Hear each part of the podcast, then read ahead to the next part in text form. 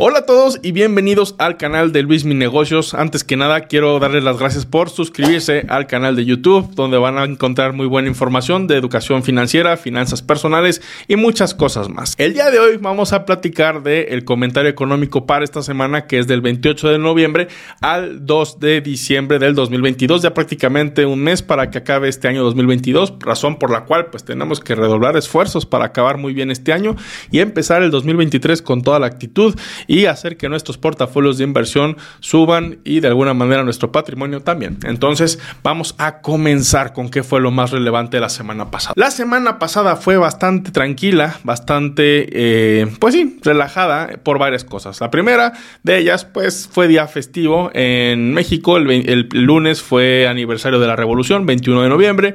Luego, posteriormente, bueno, técnicamente se celebra el 20, pero el 21 fue el día feriado. Entonces los lunes cerraron, el lunes cerraron bancos y también la, bolsa de valores. Y el día jueves cerró eh, la bolsa de valores en Estados Unidos por Día de Acción de Gracias. Generalmente en Estados Unidos el día jueves, cuando es el Día de Acción de Gracias, pues se festeja mucho en familia, comen pavo y muchas cosas más, agradecen eh, el año de, lo bueno que fue. En, la bolsa de valores pues más o menos, pero generalmente esa es la tradición, agradecer el año, agradecer las cosechas, eh, y es una tradición que lleva siglos en Estados Unidos, ¿no? Pero generalmente en bolsa de valores a partir del viernes que le sigue a Acción de Gracias, al Thanksgiving, pues de alguna manera es muy tranquilo y así lo fue. Entonces, ¿cuáles fueron los rendimientos semanales para esta semana? Aquí se los dejo. Eh, los rendimientos que tuvieron los principales índices. Como tal, pues fueron números bastante modestos y de alguna manera de acuerdo a lo que se esperaba por ser una semana tranquila. Pasemos a la información que vamos a tener esta semana. Esta semana el día viernes vamos a tener el último dato de empleos generados en Estados Unidos. Este dato va a ser clave porque va a ayudar a que la toma de decisión por parte de la Reserva Federal se incline más a un 0.50% de alza de interés contra un 0.75% que ya llevamos varios aumentos así. Se espera que para el dato de este mes de noviembre, que estaría recién transcurrido, se hayan agregado a la economía de Estados Unidos 200 mil nuevos empleos. Este, esta cifra es mucho menor a los más de 200 160 mil que se agregaron en el mes de octubre. Entonces, eh, aunque es una cifra menor, lo bueno es que la tasa de desempleo en Estados Unidos se ubicaría en un sólido 3.7%. Entonces, de este modo, pues no hay mucho de qué preocuparse. Hoy en la mañana leía un artículo de BlackRock bastante interesante donde platicaba también que esta tasa es probable que se mantenga así por varios factores. Y uno que sí es de poderse preocupar es que la tasa de envejecimiento de la población en Estados Unidos ha ido creciendo. ¿Qué quiere decir esto? Que pues a lo mejor puede haber mucha menos menos productividad al haber una población mucho mayor, mayor a 60 o 65 años en edades de retiro, razón por la cual pues Estados Unidos va a tener que hacer algo y seguir el paso de las economías de Europa donde cada vez la población es cada vez más vieja. Entonces, eh, pues preocupados un poco por la productividad en años futuros, Estados Unidos va a tener que arreglar ahí muchos temas, ¿no? Pero mientras tanto, se esperan que este viernes se agreguen 200, bueno, se espera que este viernes se anuncie el dato de que se agregaron 200 mil nuevas plazas de empleo en Estados Unidos. ¿Qué más tenemos?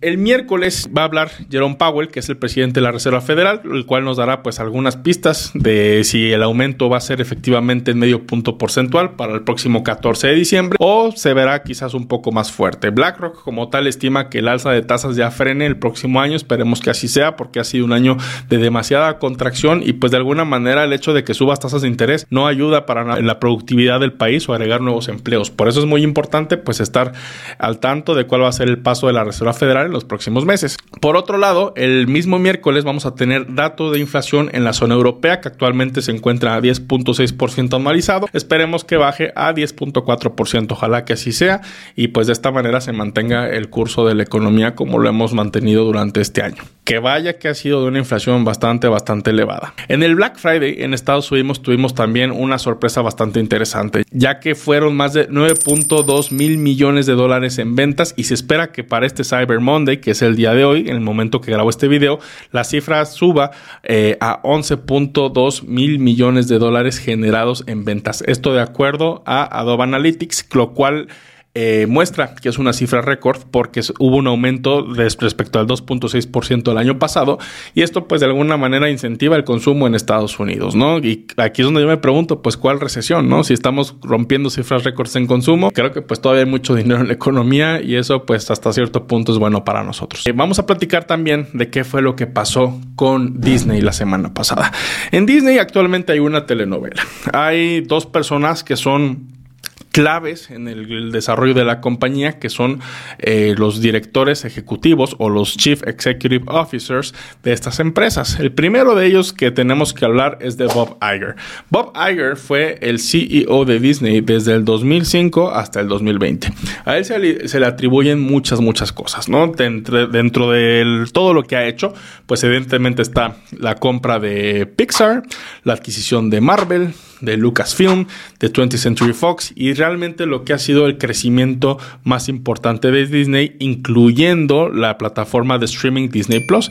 Esta evidentemente fue creada dentro de Disney, pero quien tuvo la idea de generarla fue ni más ni menos que Bob Iger, que actualmente tiene 71 años. ¿Qué pasó? Que en el año de 2020 Bob Iger es destituido y entra Bob Chapek. Bob Chapek es una persona que también llevaba mucho tiempo trabajando en Disney y entra a sustituir, a reemplazar a Bob Iger puesto que pues ya llevaba mucho tiempo en la empresa, aproximadamente 15 años de servicio. Bob Chapek entra y se encuentra con varias cosas bastante difíciles. Primero que nada, una pandemia, ¿no? Y aquí hubieron varias cosas que de alguna manera afectaron el crecimiento del negocio, mismos que derivaron a su salida. ¿Por qué se debió su salida? Bueno, básicamente porque el servicio de streaming prácticamente de julio a septiembre tuvo una pérdida de 1.500 millones de dólares. ¿Cómo es posible que una plataforma con más de 150 millones de sus suscriptores tenga pérdidas. Bueno, pues esta es una de las cosas que le increpan directamente a Chapek, ¿no? Que cómo no puede ver la rentabilidad del negocio dentro de lo que se va avanzando, ¿no?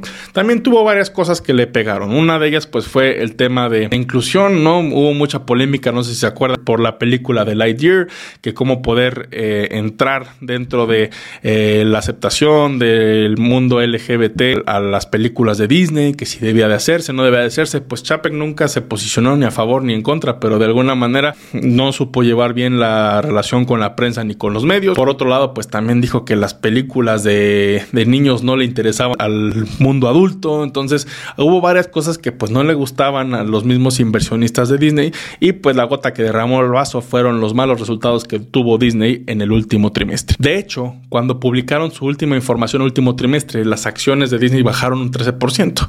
Entonces ahí fue cuando el consejo directivo decide quitar a Chap y regresar otra vez para un segundo término a quien iba a ser el legendario Bob Iger. Y Bob, de 71 años de edad, al momento de entrar a Disney nuevamente, sus, las acciones de Disney suben un 10%. ¿Por qué pasa esto? Porque a veces las acciones suben de repente ante una noticia así, porque se ve, espera que el valor a futuro de la compañía crezca ante una persona que ya tiene experiencia en la compañía y hasta entonces la llevaba bastante bien. Entonces esperemos que para Disney sea un buen cambio, un cambio fortuito, ya que pues han pasado también varias cosas dentro de sus parques. Shanghai me parece que todavía sigue medio cerrado, va a abrir apenas. Los parques de Orlando, Florida van por su segundo aumento de tarifas en lo que va del año. Entonces ante un mundo de tanta inflación y tanta incertidumbre, pues espera que Bob Iger ponga ahí un poquito de orden. Pero bueno, esa fue la telenovela de Disney, la verdad a mí se me pareció bastante interesante y sobre todo, pues cómo va a hacerle para que el negocio vuelva a tener rentabilidad. ¿Qué más vemos en el mundo de los negocios? El Manchester United. Manchester United es uno de los clubes de fútbol más populares del mundo. Yo en lo personal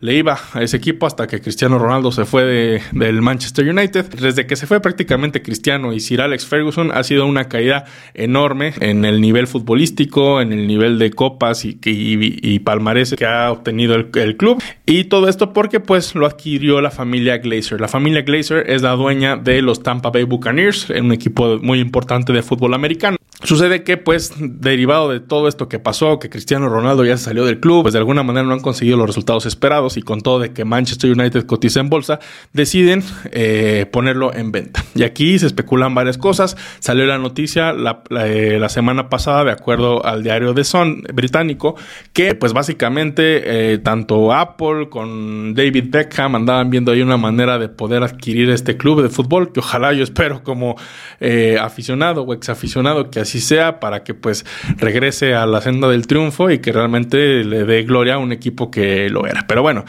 eh, me metí un poco al tema de fútbol por ser época mundialista y esto es lo que pasa. Además tiene que ver porque Manchester United cotiza en bolsa de valores, por si no lo sabían. Y por último, vamos a cerrar con esta noticia financiera que la verdad es que también es una telenovela, pero este, este caso es mexicano, ¿no? Eh, City Banamex la semana pasada se sale del barco Banco Inbursa. Recordemos que básicamente en enero del 2022 de este año, City Banamex decide, eh, más bien City Internacional decide vender su filial mexicana City Banamex a cualquier otro banco, cualquier persona que lo quiera.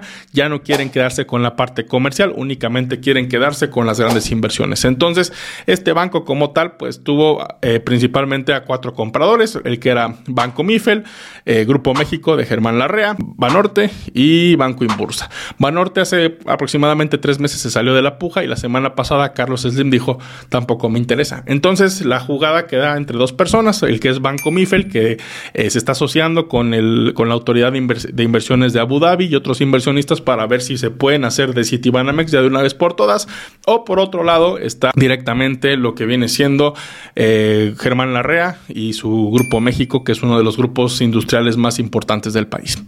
Bien lo mencionó el presidente López Obrador, que pues él le gustaría que una persona mexicana fuera la dueña del grupo. Eh, yo en lo particular, ojalá quiero que también así lo sea, pero pues si en algún punto llega la manera de que se tienen que deshacer del grupo de Banamex sí o sí y no llega una oferta directa, lo que procedería, ya lo mencionó Citibanamex, es considerar lo que es una salida a la bolsa como último recurso. Citibanamex como tal, acuérdense que pues tiene esa opción de hacerse pública, hacerse bursátil, entonces eh, pues pudiéramos hablar quizá a finales del próximo año que Citibanamex salga a bolsa de valores para que nosotros, como el gran público inversionista que somos, podamos invertir en Citibanamex y quedarnos una parte de ese grupo. Pero pues quién sabe, la verdad es que esta es una telenovela y nadie sabe qué es lo que vaya a suceder.